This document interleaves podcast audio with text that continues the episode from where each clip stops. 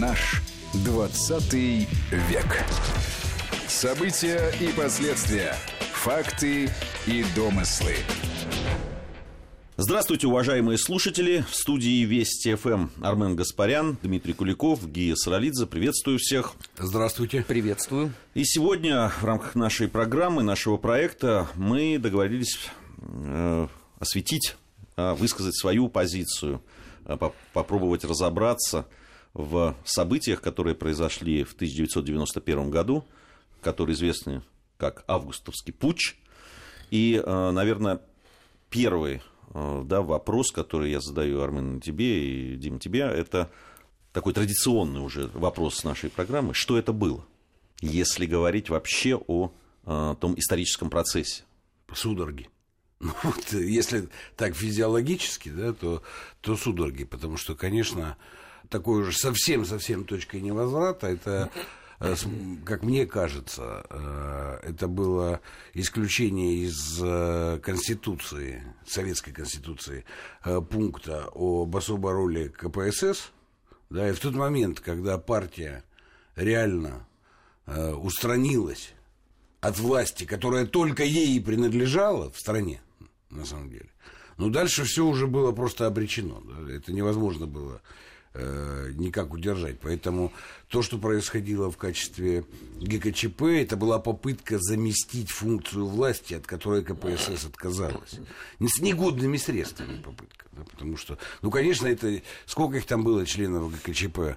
9, да, или что-то что-то такое, я не помню, сколько их там было, но я помню прекрасно эту видеокартинку, как они сидели все с трясущимися руками ну, и, зака и закачанными глазами вверх, да, вот, и было понятно, что вот эта вот группа, совершенно недееспособная, претендует на то, что она заместит собой устранившуюся партию. Ну, это судорога, судорога.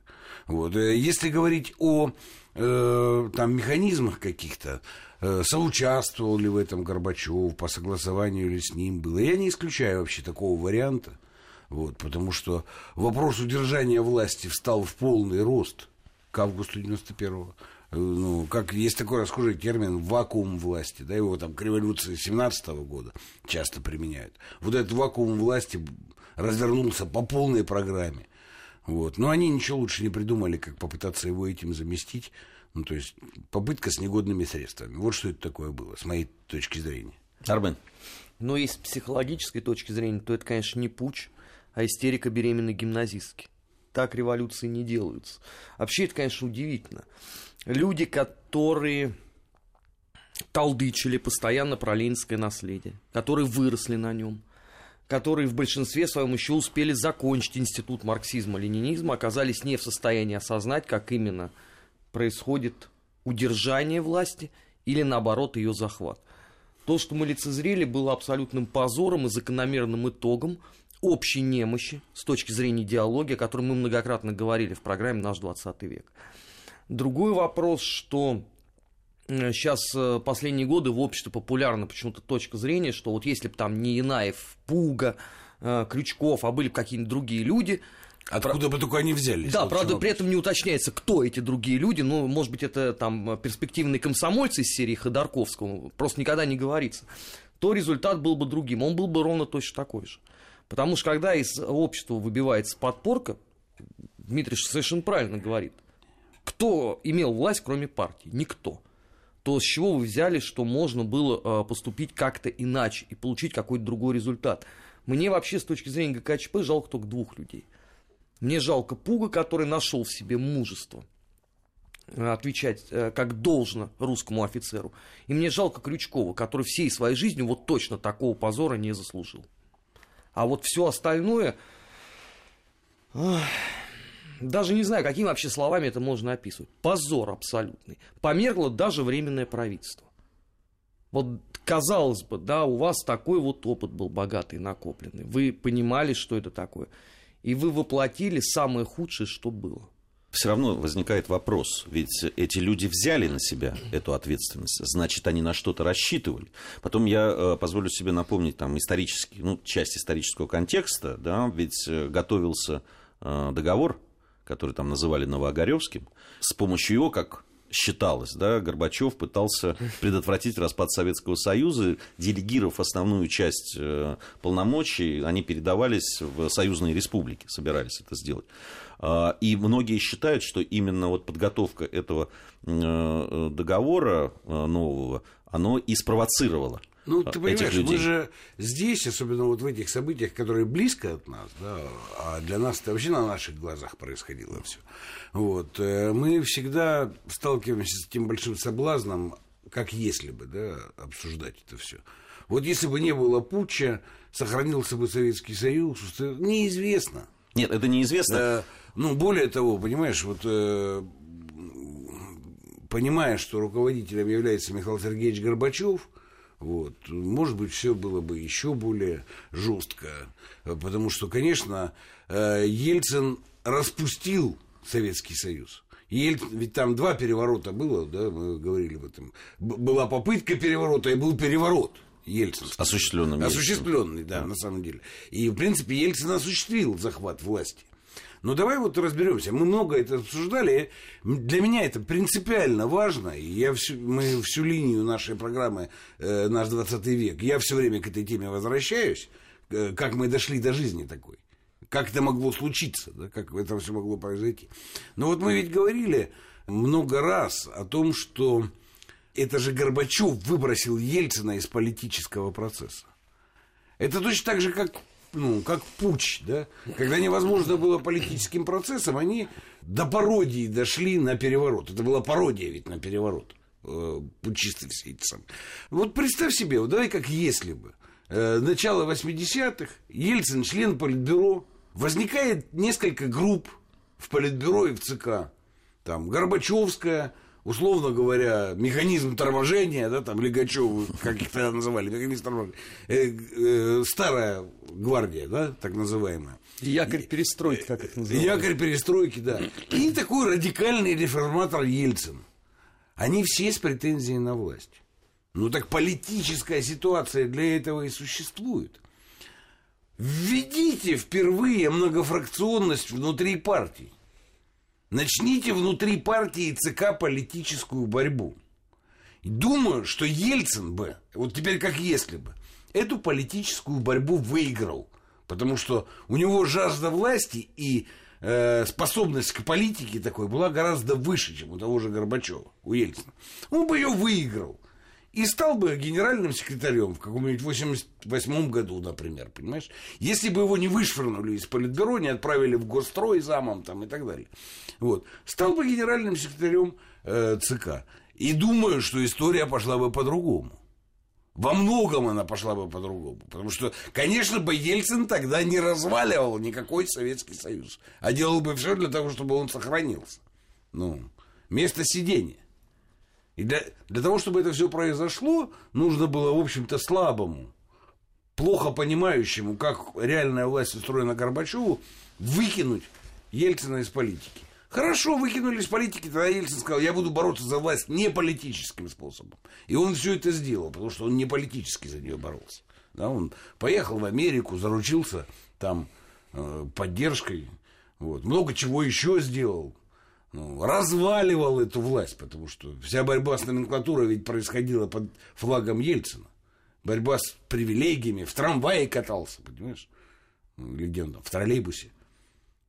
Видимо, и там, в троллейбусе, и там. В троллейбусе. Да, и раз меня выбросили из этой власти, из этой политики, то я ее разрушу, сказал Ельцин. И он это сделал. И подобрал тогда, когда действительно был это уже вакуум власти, когда она валялась на земле.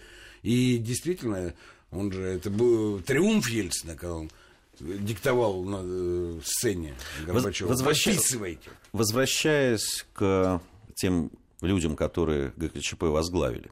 Э, да, сейчас много слов было сказано, позор и так далее. Э, есть мнение людей, да, и простых людей в том числе, о том, что все равно они вызывают уважение, потому что они, помните, как в «Пролетая над гнездом кукушки» МакМерфи говорил, я хотя бы попробовал.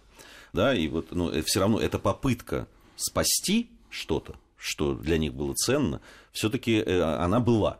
То есть эти люди, несмотря ни на что, э, несмотря на то, что вы, вот, вы говорите о том, что это была и пародия и так далее, но они попытались. В порядке, так сказать, ответа тебе. Э, эпизод из «Пролетая над гнездом кукушки», он выписан а, с заговора против Гитлера «Валькирии» где Штауфенберг сказал, что даже если мы не достигнем успеха, мы хотя бы попробуем. Поэтому это сколок.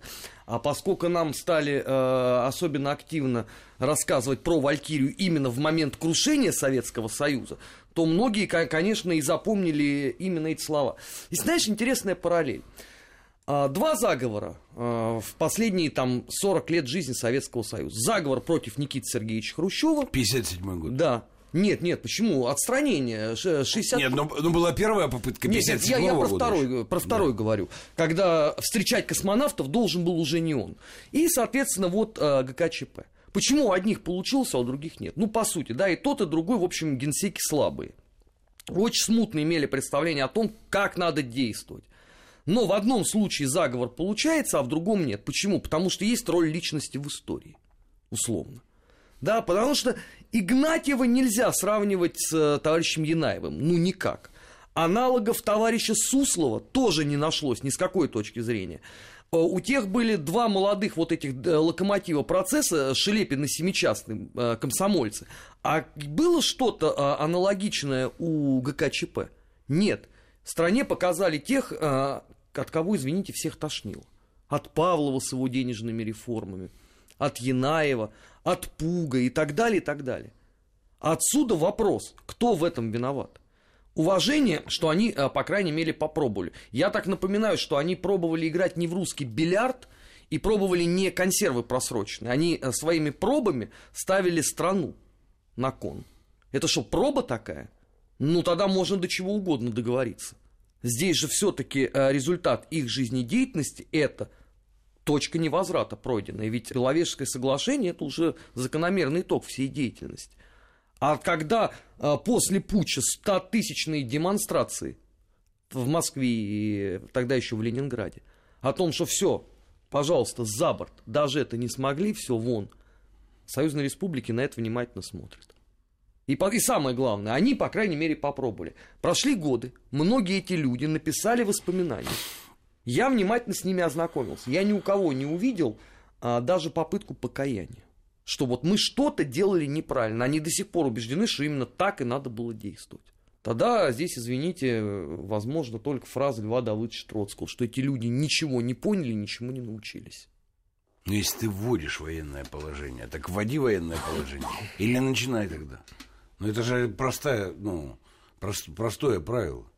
Если ты делаешь, так делай уже делает. Хорошо, а вот э, конспирологические всякие теории о том, что ты уже упомянул, да, что был некий такой договоренность, в том числе и с Горбачевым, поэтому. Ну, есть такая версия. Но да, это да. они сами намекали в 92-м, в 93-м году. Да. В итоге просто они должны были как говорил Горбачев, начать процесс углубить его, но на самом деле углубить не получилось. То есть что-то э, первый шаг сделали и тут же остановились, ожидая какой-то поддержки. Не получив ее, вот э, произошло то, что произошло. А от кого поддержка, понимаешь? Ну от кого поддержка? На, на кого они хотели опираться? Все это можно было бы сформировать, но для этого надо было бы взять власть. Но они же власть не взяли, понимаешь? Получилось, что это заседание людей, которые вышли в сцену большого конференц-зала, сели на подиуме и посидели там. А власть-то они же не взяли, реально. Язов, Крючков. Но в этом смысле это была ситуация ведь нашего Тяньаньмыни. Только в Китае коммунистическая партия Китая не собиралась устраняться от власти. Она принимала на себя всю политическую ответственность за то, что она сделает, и за то, что она будет делать дальше руководить страной, народом и так далее. И они все это проделали от Тяньаньмэня до сегодняшнего дня в Китае. А у нас вдруг выяснилось, что, в принципе, ну, партия уже раньше расписалась, что она ничего делать не будет. Я вообще не понимаю, после того, как убрали статью Конституции, чего они заседали в этих своих обкомах, райкомах. Кто вы такие вообще? Ну, нет уже статьи в Конституции. Чего вы в райкомах сидите, в обкомах? Они тоже не понимали, чего они там сидят. Ну, до этого они должны были руководить страной, и руководили. А теперь что? Ну, что делал Горбачев, когда эту статью убирал из Конституции? Он хоть что-нибудь понимал про это? Думаю, что нет. При этом, понимаешь, вот КПСС он убирает, а на всенародные выборы себя как президента не идет. Это же обсуждалось. Ну так иди тогда, получи мандат доверия у народа, опираясь на это, будучи избранным большинством граждан Советского Союза, то есть всех республик. Осуществляй то, что ты собирался осуществлять. А он ни того не делает, ни другого. То есть власть отдает, новую не приобретает. Так ничего не удивительного, что с ним это все произошло.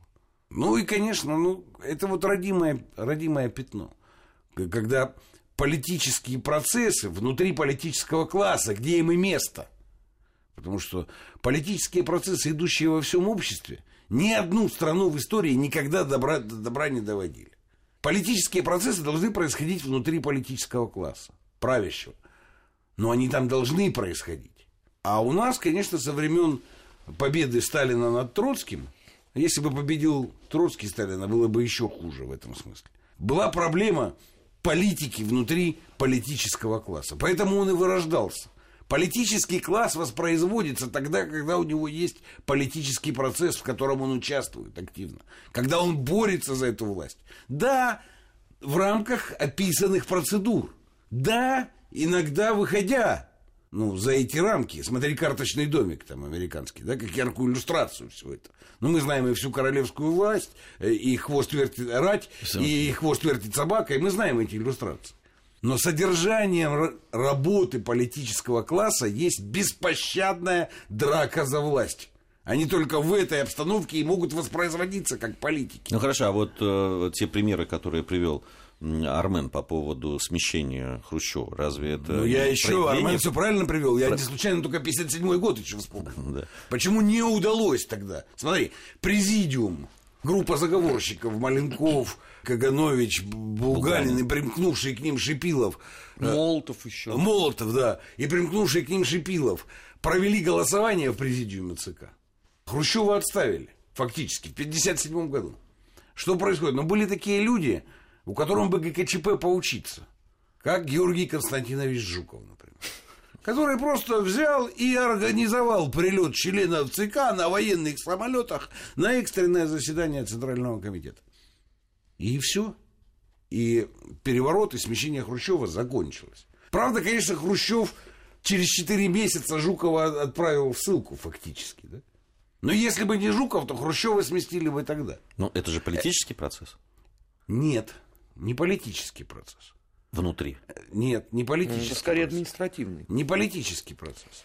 Потому что, понимаешь, все можно, в том числе и привозить самолетом. Это за, ну, за правилами. Если правила существуют. Вот если бы устав партии ну, был некоторым законом, и был бы партийный суд, который мог бы там судить это все, да, и э, в тот момент, когда по процедуре и по уставу большинство имеет гарантированную возможность проголосовать и получить результат, тогда да, Тогда просто есть экстренные случаи. А когда у тебя принцип внутри ЦК голосуй, не голосуй, все равно получишь шайбу, то все сводится тогда только к самолетам, которые возят экстренно. Более успешным или менее успешным. И в этом смысле, как группировки, они там воспроизводятся, а как политический класс нет. Понимаешь? Вот, ну, вот в чем проблема. Э, очень много... Кстати, они то же самое сделали потом в 1964 году. Когда ровно точно так же самолетами... Но Жукова уже не было. Да, уже нет Жукова, но они самолетами привозят первых секретарей райкомов, которые уже обработаны, и они голосуют так, как нужно. Возвращаемся к 91 году. Э, такая расхожая, она журналистская фраза, неважно, штамп, я бы сказал, который касается путча 91 года, что э, в вопреки ожиданиям организаторов ГЧП, которые надеялись на широкую поддержку все-таки масс, которые недовольны были э, тем положением вещей, которое э, существовало, что вопреки вот этим ожиданиям люди их не поддержали и не, не приняли их сторону. Ну, вот прям, да, я ци- практически цитирую. А с какого то, перепуга что... люди должны были принимать сторону вышел колхоз, который ни за что не отвечает, ничего внятно не говорит. Не, ну не знаю, там, если бы Язов или Крючков или кто-то один из них сказал, ну, вводится военное положение, я за все отвечаю. Была бы другая совсем ситуация. А была такая... бы другая ситуация, на твой была взгляд, бы, или нет? Была бы, была, была бы другая ситуация. Но при этом надо было бы реально ввести военное положение. Кого-то, ну, Ельцина арестовать прямо на даче. Но если ты делаешь это, если ты замахнулся на это дело, ну, они были не способны уже, понимаешь? Ну, просто не способны. Ну, Взял в руки оружие, тогда надо стрелять, иначе выстрелит Или не бери. Да, или не бери. А потом, ну с чего расчет на то, что нас поддержат? Друзья, ну вы вспомните э, прессу э, той эпохи. 90-91 год. Ну, народ накачивал совершенно в другую сторону. Он искренне считал, что единственным тормозом на пути к вселенскому счастью является как раз эта а, партия. А тут вышли ее самые яркие представители с трясущимися руками, начали молоть какую-то чепуху, запретили газеты, и тут же через несколько часов все э, станции в центре Москвы оклеены ксерокопиями всех центральных газет. Ну, слушайте, так революцию не устраивают. На Пушкинской площади открыто все это раздается. Рядом стоят представители МВД, которые никоим образом не мешают э, всему этому процессу. Радио Свобода не блокируется, радио BBC не блокируется. Они призывают открыто, идите э, к Белому дому. Там центр всего сопротивления. И туда прямым потоком едут москвичи и гости столицы. Строят сцену у Белого дома, и опять никто не мешает. Что мешало обесточить вообще? Ну так, взять и обесточить Белый Конечно, дом. там э, удивительное появление в эфире центрального телевидения сюжета. Тогда журналист Медведев сделал сюжет по поводу того, что происходит в центре Москвы. Конечно, э, если, если вот... Да, Введено чрезвычайное, чрезвычайное положение, да, это, это, ну, это просто удивительный факт был. Я помню, э, я тогда в Тбилиси находился, и я когда увидел это, А я в Шахтерске. на- на цен- да, этот сюжет на центральном телевидении, я понял, что что-то тут не так. Ну, понимаешь, с одной стороны Лебединое озеро, а с другой стороны потом бах, и вот такой сюжет в главной программе информационной страны. Я как-то, я, у меня было э, такое раздвоение, честно говоря. А когда- все остальное тебя в той истории никак не Ну, настораживало. ты понимаешь, у меня тогда очень мало информации было. Да, ну, вот правда. Ну, вот, вот я про- туда ездил в те дни. А, Это неподражаемо. Объявлено э, чрезвычайное положение. Никакого оцепления у Белого дома нет. Ходи, не хочу. Сумки, которые носили, никто ничего не проверял.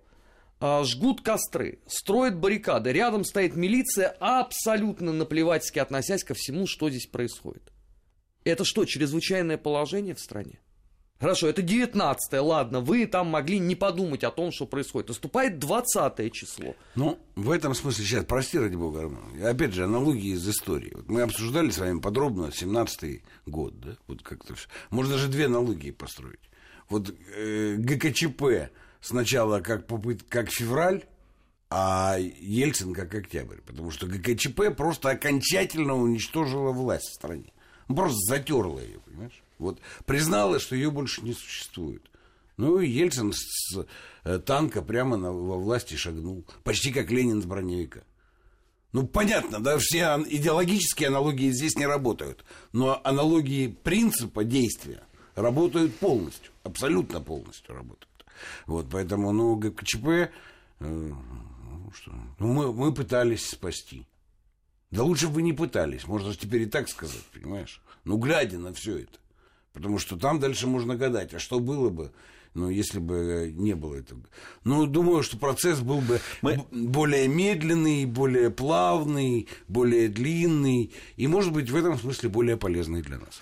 А, Обязательно поговорим мы о последствиях, естественно. В- да, я, сам, там, я не думаю, что вот сам ход событий, он уже давно известен, много- многократно описан и переговорен, а вот э, о последствиях было бы интересно поговорить в рамках нашей программы. Я напомню, Армен Гаспарян, Дмитрий Куликов и Гия Саралидзе в студии Вести ФМ. Продолжим после новостей. Наш 20 век.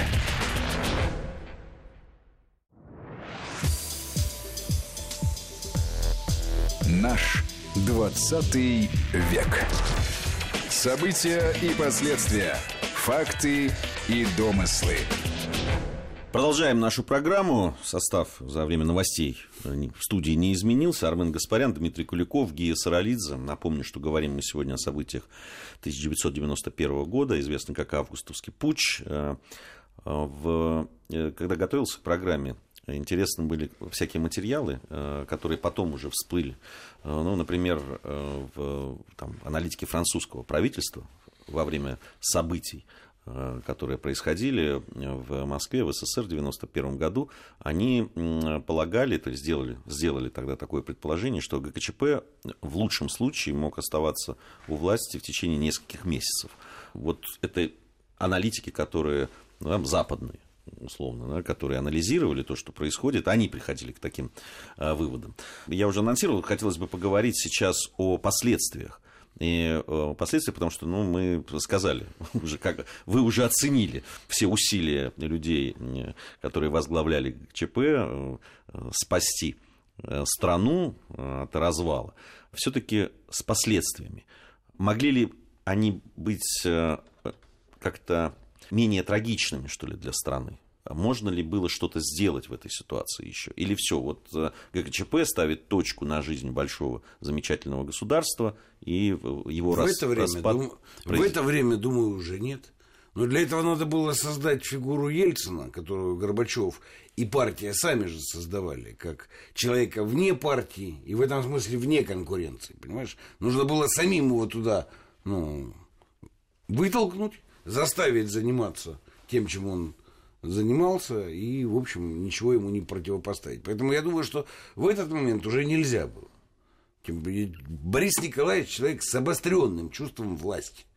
Я когда это увидел, я молодой был, что мне было, 24 года, понимаешь? Но я когда это увидел в телевизоре, как он диктует Горбачеву, подписывайте, я тогда понял уже все. Будучи молодым, ну, было понятно, что это конец. Да?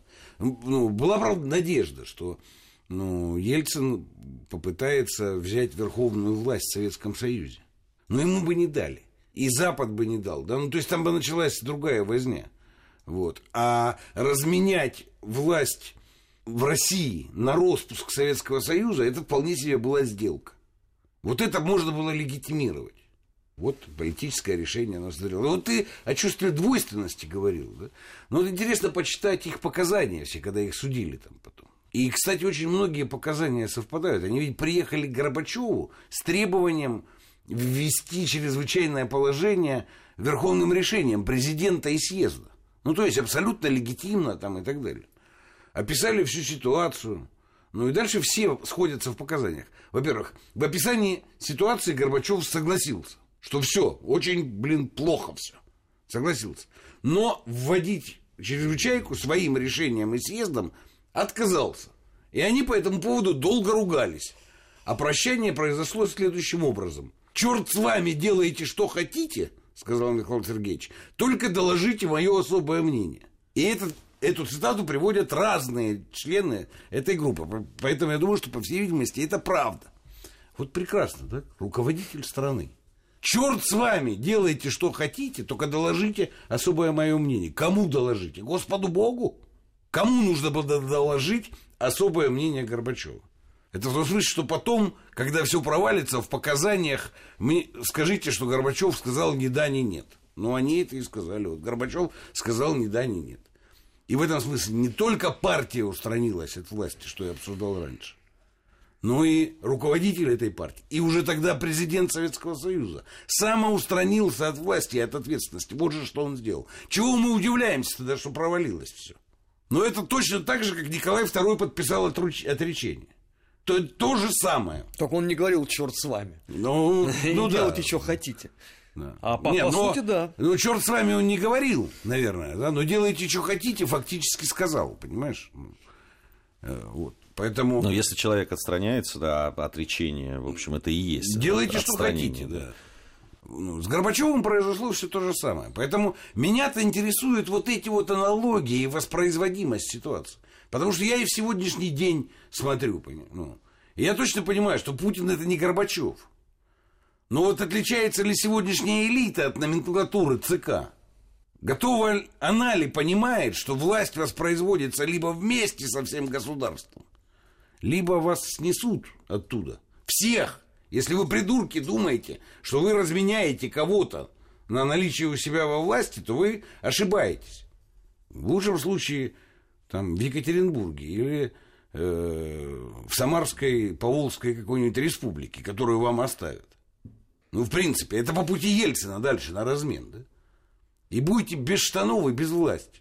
Но я думаю, что чему-то и наша элита научилась. Потому что, конечно, у нас не... Часто говорят, это вот аналогия. Единая Россия, это, ну, аналогия там КПСС, наша система, аналогия... Ерунда полная. Конечно, это никакая не советская система. У нас сейчас система скорее та 17 -го года, потому что ну, президентский пост фактически самодержавный у нас, по Конституции написанной либералами, на самом деле. И у нас скорее есть та ситуация 17 -го года. Но у нас есть и опыты 17 и 91 -го. И я очень надеюсь, что наш политический класс, да, очень недоразвитый. Потому что у нас эта проблема остается. У нас политический правящий класс остается недоразвитым в стране. Это одна из самых главных наших проблем. Но он что уже, он уже чему-то научился. Вот ну, мне кажется, что чему-то мы научились. Ну и главное, что Путин это не Горбачев и не Николай II. Армен. Ты понимаешь, вот главная беда, я здесь абсолютно согласен э, с коллегами. Это нежелание извлекать э, уроки из собственного прошлого. Э, нежелание э, поглубже присмотреться э, к тем процессам, которые происходили. Вот вообще вся деятельность э, ГКЧП это такое очень яркое, наглядное пособие, как никогда не надо действовать в критической ситуации. Начиная с, с того, что с точки зрения даже элементарной психологии, все, что было сказано на этой преснопамятной пресс-конференции, могло только людей от тебя оттолкнуть, а вовсе не внушить надежду, что вы пришли что-то исправлять, э, до тех действий, которые происходили. Что такое чрезвычайное положение? Это э, вводятся войска, это усиление деятельности спецслужб. Вот, казалось бы, да, у вас и министр обороны с вами, и председатель Комитета государственной безопасности, и министр внутренних дел. Ну, кто, как не вы, должны всем этим заниматься. Ничего этого не происходило. Скорее, напротив, демонстрировалось отчаянное нежелание взять на себя ту самую ответственность за страну и ту самую ответственность за власть. Мне даже кажется, что каждый из них а, руководствовался как раз вот этой самой формулой. Черт с вами, делайте, что хотите, только там доложите куда-то, мое особое мнение по этому поводу. Именно по этой причине ничего априори не могло получиться. Дело даже вовсе не в том, что здесь были фигуры слабые, а там оказался Ельцин, а, который своим исполинским а, нравом и бешеной тягой к власти а, сокрушил их в одиночку. Дело в другом, дело в самой системе. Вот то, о чем мы опять же много раз говорили в рамках наш 20 век. Отсутствие реальной политики в стране. Отсутствие какой-то э, философии, хотя бы политической, там про все остальное мы не говорим, отсутствие реальной конкуренции внутри партии, все это копилось десятилетиями и закономерно привело к появлению ГКЧП. Ну, наивно было полагать, что если вы самых активных десятилетиями отправляли в ГУЛАГ, в расстрельный подвал, вышвыривали куда-то там э, в Карагандинскую область руководить э, каким-нибудь э, школьным клубом, то понятно, кто у вас в результате останется. Это вот такая селекция наоборот. И все это и привело вот к появлению вот этих абсолютно ну, Про школьный клуб ты утрировал. Кагановича отправили всего лишь совнархозом руководить Карагандинской. Всего лишь. Ну, ну, всего лишь. Всего лишь, да. Всего Каганович и совнархоз, понимаешь? Или Молотова туда отправили. Кого-то... Нет, нет, все-таки Каганович. Булганина, по-моему, туда отправили. Ну, да. Ну, важен сам факт. А да? Маленков какую-то ГЭС строил, да. был директором. Ну, важен сам факт. Пусть ты там плохой. Ну, ты понимаешь, вот как до мышей, да? Сталин бы повесил просто или расстрелял всех. Нет, ну у него тоже а были, здесь были, что про, были промежуточные террасы. Эти отправляли директором стадиона, а потом уже к стенке. Ну ладно, ну, промежуточная, а тут да. же конечная все-таки. Все вышли на пенсию, ну, все, так сказать, поработали. Разложение системы, разложение. Понимаешь? Не смогли, тогда уже не смогли довести. Но если у вас война без правил, если у вас э, ну, как бы система переворотов да, постоянных, ну, так вы же понимаете, что это и есть тогда правило. Ну, видишь, мы сколько раз говорили о системе правил и вообще о системе э, взаимоотношений внутри политической элиты. Э, в очередной раз об этом говорим. У нас э, сейчас еще будет небольшой перерыв. Я напомню, что сегодня мы говорим о событиях августа 1991 года. Э, Армен Гаспарян, Дмитрий Куликов, Гия Саралидзе, бессменные ведущие этой программы и участники. Совсем скоро продолжим, ну, продолжим подводить итоги э, нашего разговора. Наш 20 век.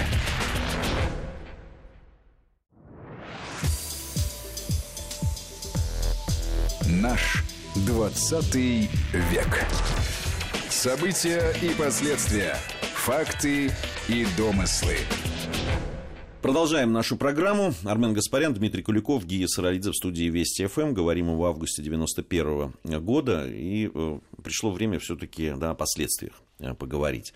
В этих последствиях хотелось бы говорить и о внутренней, да, внутренних последствиях, и о реакции международного сообщества на то, что происходило, насколько они были вовлечены в то, что происходило. Вот это тоже очень интересный, на мой взгляд, вопрос.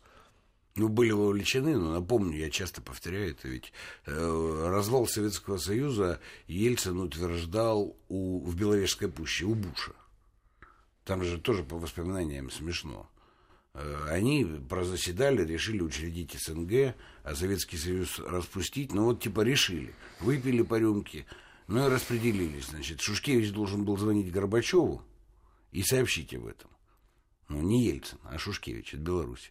Ну, Жушкевич звонит Горбачеву, Горбачев сильно удивляется э, и говорит, что он сейчас будет звонить в Соединенные Штаты. Горбачев будет звонить в Соединенные Штаты. На что Жушкевич ему сообщает, а, а что, Борис Николаевич только что закончил разговор с Джорджем Бушем.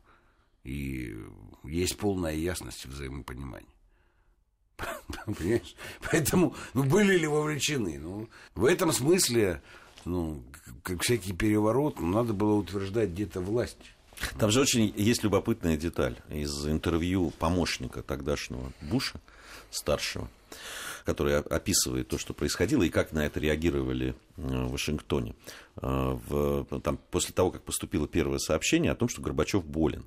Значит, э, он доложил Бушу, и они были тогда в отпуске в штате Мэн, родном штате Буша, и они попытались позвонить Горбачеву. Им сказали, что он недоступен. Что они делают? Они звонят Ельцину. И как он говорит, ну, я сейчас дословно не вспомню, но близко к тексту. Мы были очень удивлены, но он ответил.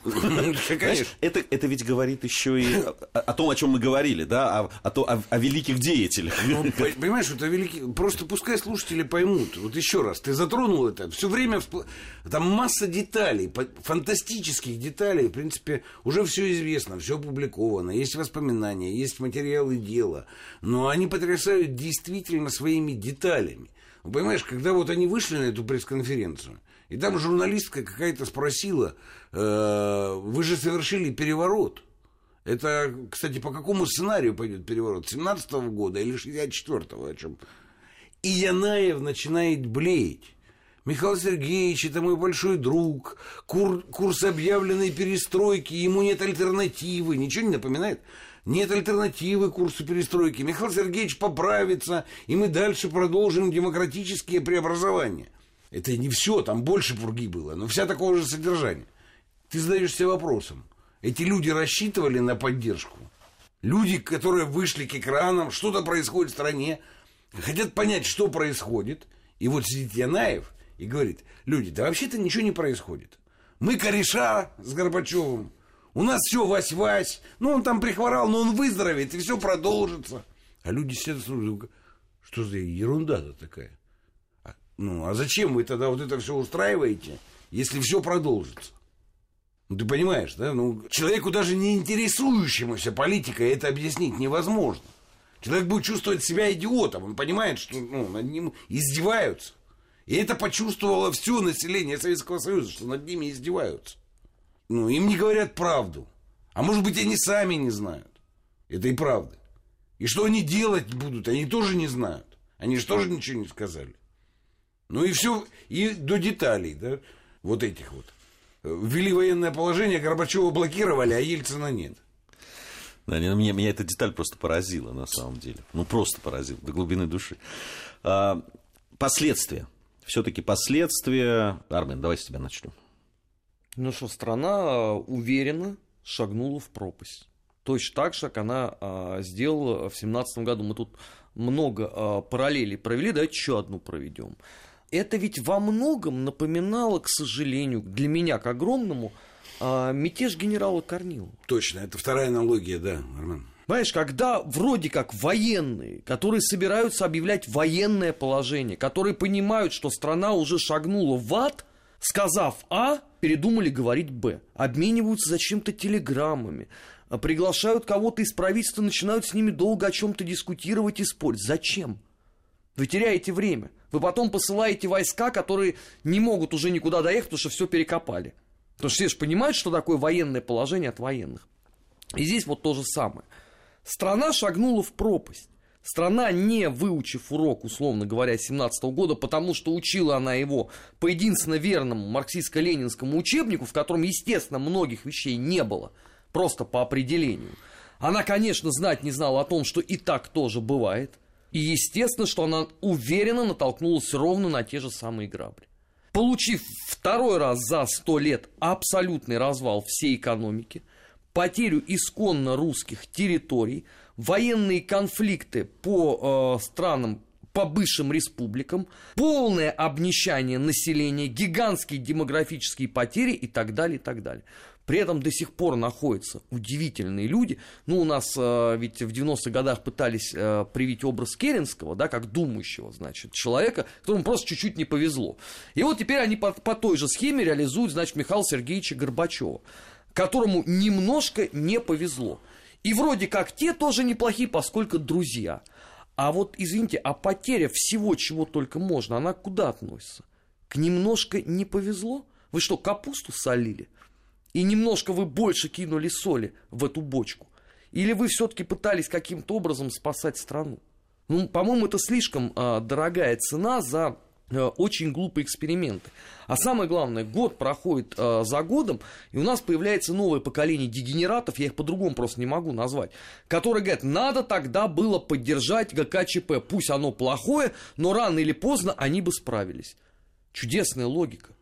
Значит, я напоминаю, что э, это сценарий, опять же, третьего э, правительства временного. Вот это вот союз пяти Некрасовы всякие э, и это, Керенский. Слушай, ну, Армен, ну это вообще все благоглупости. Что надо, значит, надо было поддержать. Это невозможно было поддержать. Ну, понимаем, у меня бабушка, она из простого народа, она любила шутить. Из одной субстанции пулю сделать, понимаешь? Ну вот, вот это из этой субстанции сделать орган управления и власти. Это было impossible, Райк. Просто impossible. Это нельзя было поддержать. Ну, они сами себя не могли поддержать. Как же их поддерживать, если они сами себя не могут поддержать? Ну, и о последствиях. Э, знаешь, дальше сценарий разворачивался весьма определенный, потому что ну, концепция, которая была у ельцинской группы, и ну, когда Беловежье творилось, там, Ельцин уже что объясняли? Ну, те, кто ему объяснял это, там, Бурбулис и другие, что, в принципе, ну, у нас один сценарий светлого будущего. Надо сбросить все республики, затраты, радикально снизить ВПК, вообще почти до нуля. И тогда нам природные ренты нефтегазовые, в принципе, хватит на то, чтобы ну, как бы жить. Вот это был сценарий экономический, политический.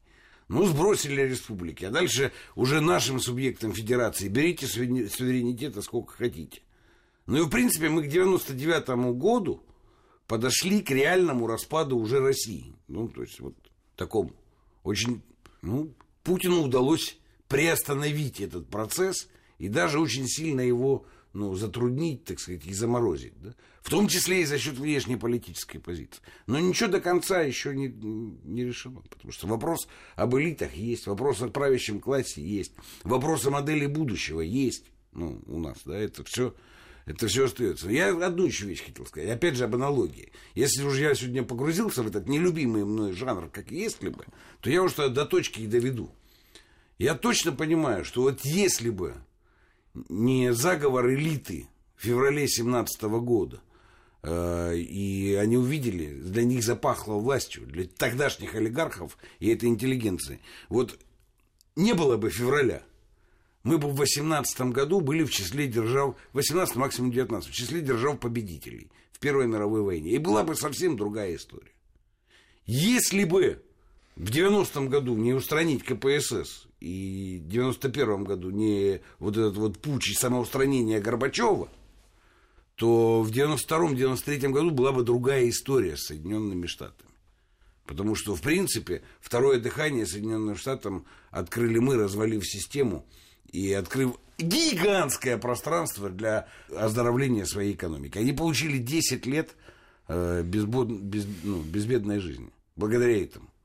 Если бы мы не, не рухнули вот за счет этого переворота и предательства элиты, теперь уже коммунистической тогда, то, в принципе, могла бы быть совсем другая история. Но это мое вот здесь уже мнение, потому что ничего другого я сказать не могу, да, поэтому ну, в, в, в жанре как в если, жанре, да. в жанре как если бы. Прошу меня простить, если э, за несвойственную мне манеру рассуждения в этом жанре. Наверное, Армен, заканчивая уже программу, буквально у нас... Это я просто, простите, да. это я просто к этой теме, э, что тьма всегда самая ну, густая перед рассветом. Да? Вот если мы посмотрим на 17-й год, на 91-й год, ну, мы, должны, мы должны понимать, да, что, в принципе, через год нашего стояния все, все развернулось бы по-другому. И в этом смысле американцы не зря руководствуются в политике своей поговоркой «умри ты сегодня, а я завтра». А... От этого сегодня или завтра очень многое зависит. Ну вот э, как раз я вспоминал уже вот эти э, мемуары помощника Буша, когда его спросили, ну а как вам вообще вот эти события? Он сказал кратко очень. Получилось неплохо с их точки зрения. Да, для нас, э, в общем, получилось, наверное, очень плохо. С их точки зрения вообще получилось замечательно. У них же такой, извините, даже цели не было. Никто же не думал там о том, что вообще может быть вот по такому сценарию. Самое это поразительное состоит в том, что они как раз ориентировались не на условно деятелей ЦК КПСС с их там извращенным представлением об истории.